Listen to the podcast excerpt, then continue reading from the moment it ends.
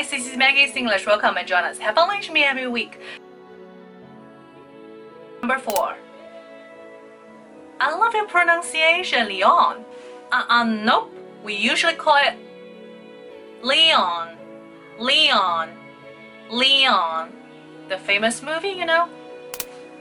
Number five. Scene. I love your new jacket. That looks great on you. Uh, uh, nope. The right one is Jean. Jean. Jean. Next one. Yo, what's up, man, Brad? I heard you went to Paris this week. Uh, uh nope. The correct one is Brad. Brad. Brad. Hi, Maya. Any plans for Christmas?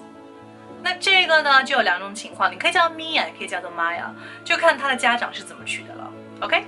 So that's pretty much for today. I hope you enjoyed today's lesson. You can give me a thumbs up and also can join us in our study group. OK，我的微信是三三幺五幺八幺零，欢迎大家加入我们口语学群，还有海量的英语口语学资料等着大家，记得来索取。拜。